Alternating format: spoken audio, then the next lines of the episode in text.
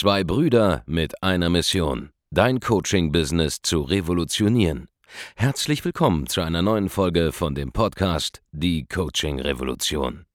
Heutzutage werden Informationen inflationär. Jeder kann alles googeln. Experten, die ihren Klienten helfen können, Informationen nach einem roten Faden zu implementieren, sind umso mehr gefragt denn je.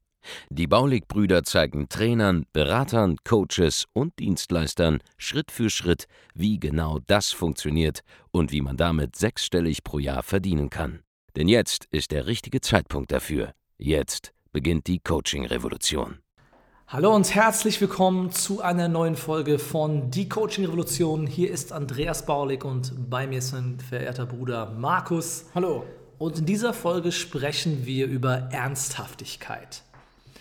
Besonders für den kleinen einzelnen Selbstständigen, der vielleicht jetzt gerade, vielleicht trifft es ja auf dich zu, zu Hause sitzt, in seinem hoffentlich Arbeitszimmer. Mhm. Vielleicht sitzt er auch nur zu Hause am Schreibtisch, vielleicht sitzt er, Gott bewahre, als Anfang 20-Jähriger noch in seinem Kinderzimmer und arbeitet von zu Hause aus, ja für den Freelancer, der am Küchentisch sitzt. Ja.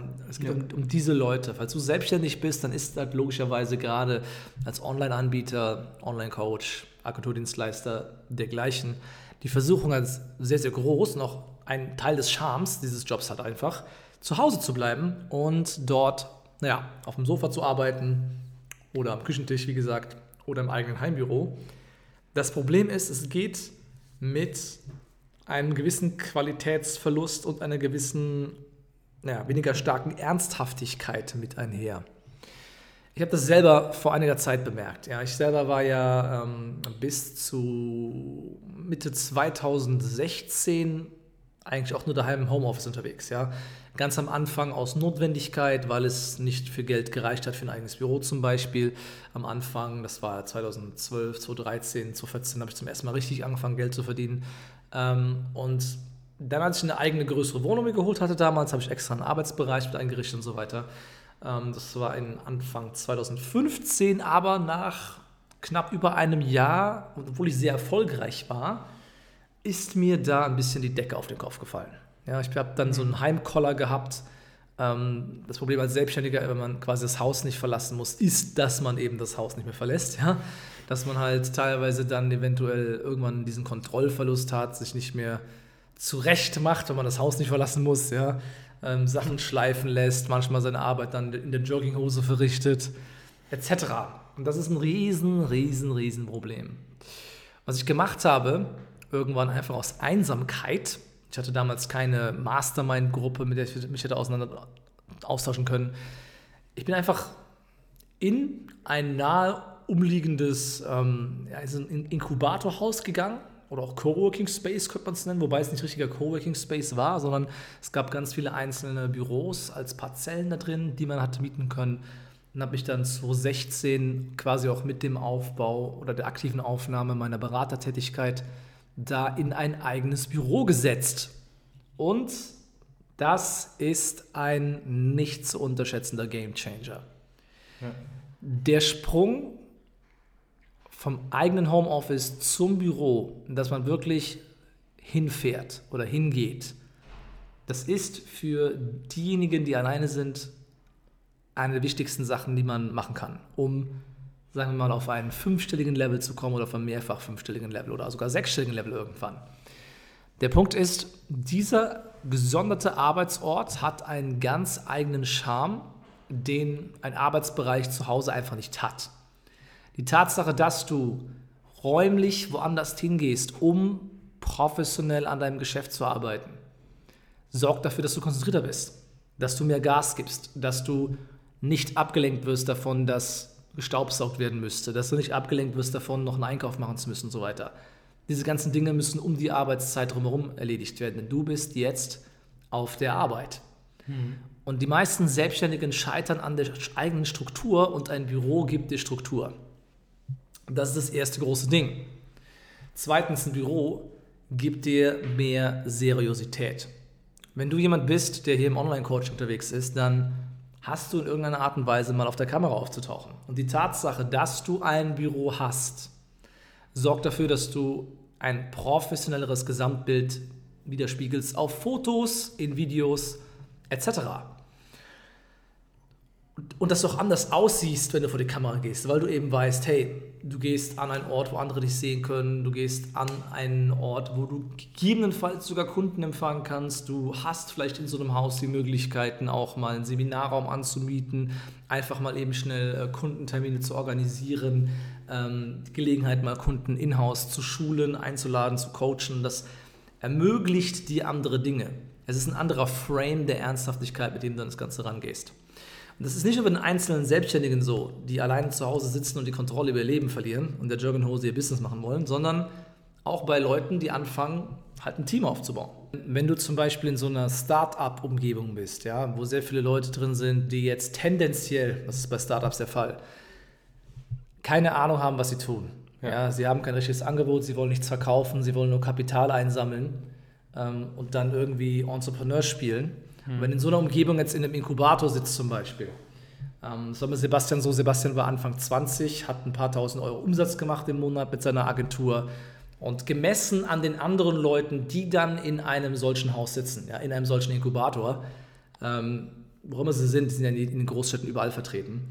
Und das ist jetzt auch egal, welcher man da ist. Ja, da wo Startups sind, die nicht die Absicht oder die Fähigkeiten haben, Geld zu verdienen. Ja, und du sitzt da mit Anfang 20 da und ähm, verdienst plötzlich 6, 7, 8.000 Euro in deiner Selbstständigkeit und alle anderen verdienen gar nichts um dich drumherum.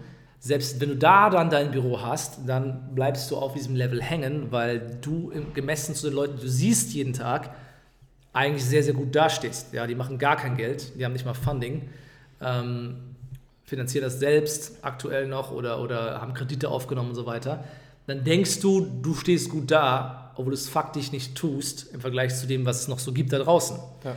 Das heißt, es ist nicht nur wichtig, ein Büro zu haben, sondern vor allem auch ein Büro zu haben, wenn man diesen Arbeitsort dann hat, in der richtigen Umgebung. Und dann macht es zum Beispiel mehr Sinn zu sagen, okay, ich gehe in irgendein Haus, das jetzt kein Coworking Space ist, sondern wo es einfach kleine Parzellen zum Beispiel gibt, wo ich reingehen kann. Mhm. Und logischerweise dort sollten auch einfach vernünftige, normale Unternehmen drin sein, wenn ich da mit anderen Menschen interagiere um eben Austausch zu haben, um andere Menschen auch mal tagsüber zu sehen, sich mit jemandem auf dem Gang zu unterhalten. Das, einfach das Gefühl zu haben, nicht alleine zu arbeiten, ja.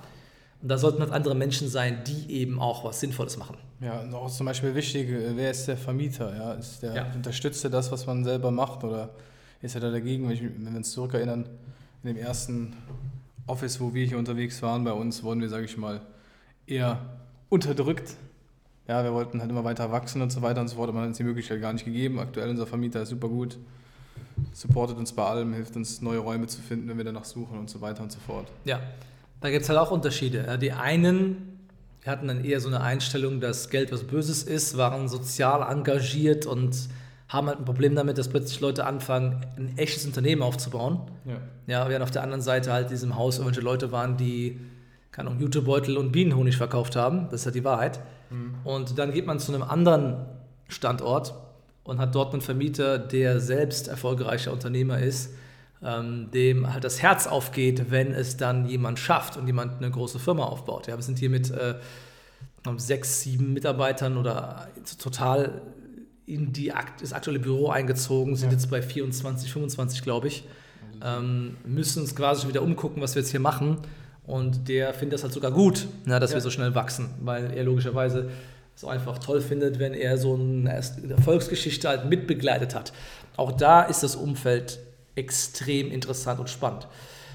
Aber vor allem geht es bei diesem Thema Büro darum, eben die gewisse Ernsthaftigkeit mit an den Tag zu legen. Das Büro ist nur ein Sinnbild dafür. Ein anderes Sinnbild dafür ist, was ziehst du an, wenn du arbeitest?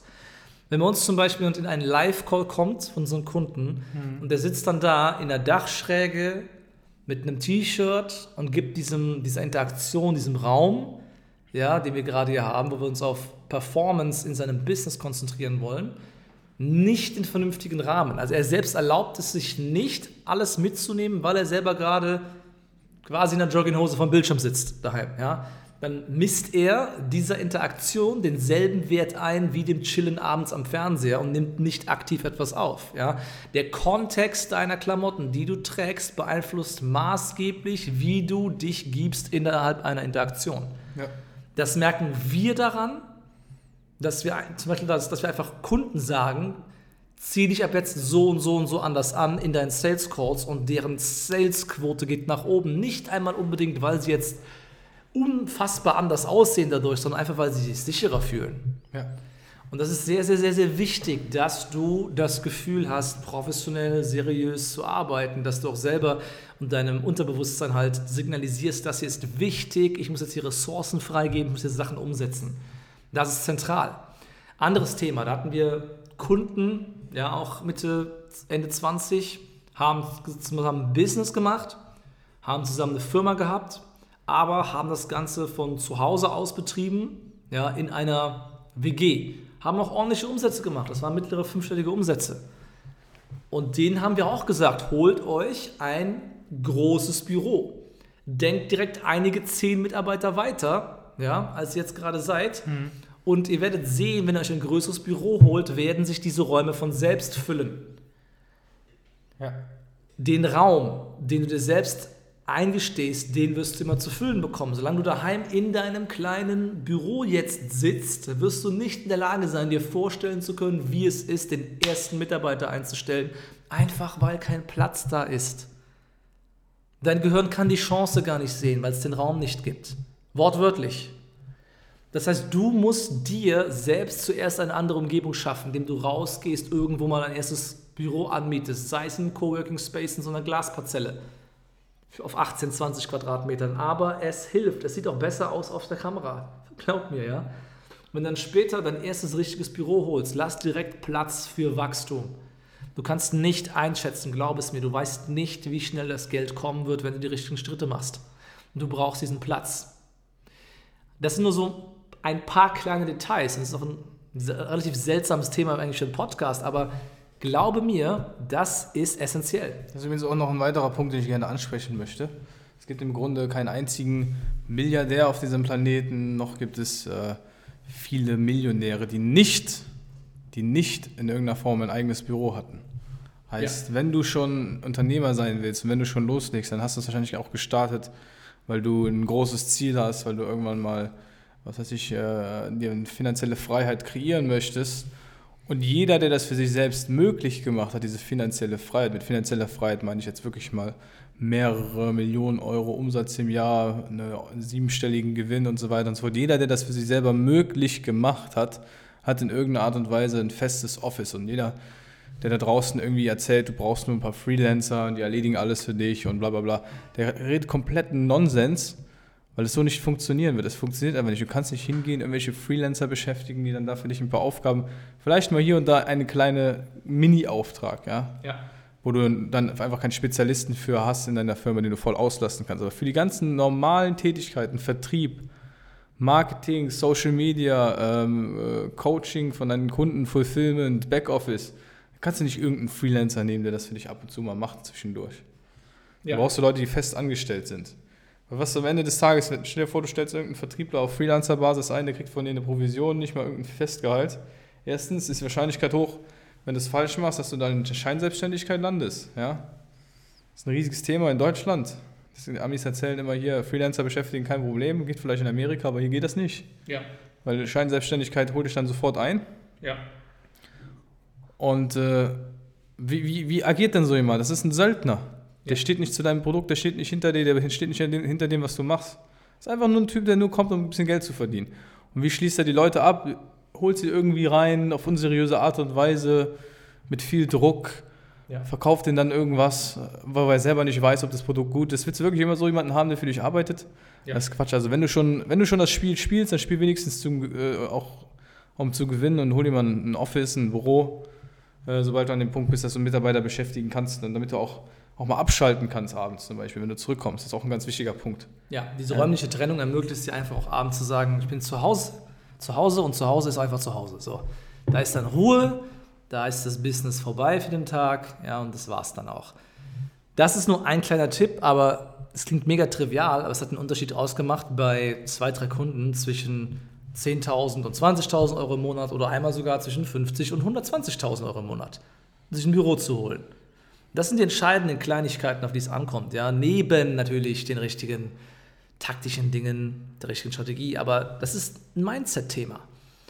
Und wenn du diese Dinge kennenlernen willst und schauen willst, wie das Ganze für dich funktioniert, was bei dir vielleicht noch geschehen muss, damit dein Unterbewusstsein endlich diese Umsätze freigibt, die eigentlich in dir stecken, die du erreichen kannst, dann geh jetzt auf www.andreasbaulig.de und trag dich ein für ein kostenloses Erstgespräch und wir werden dir genau verraten, wie du mit deinem Geschäft auf das nächste Level kommst. Ganz genau. Wenn dir diese Podcast-Folge gefallen hat, dann tu uns den Gefallen, abonniere den Podcast, hinterlass eine positive Rezension, ja, und mach, was Andreas gesagt hat. Geh auf www.andreasbaulig.de-termin, bewirb dich für ein kostenloses Erstgespräch.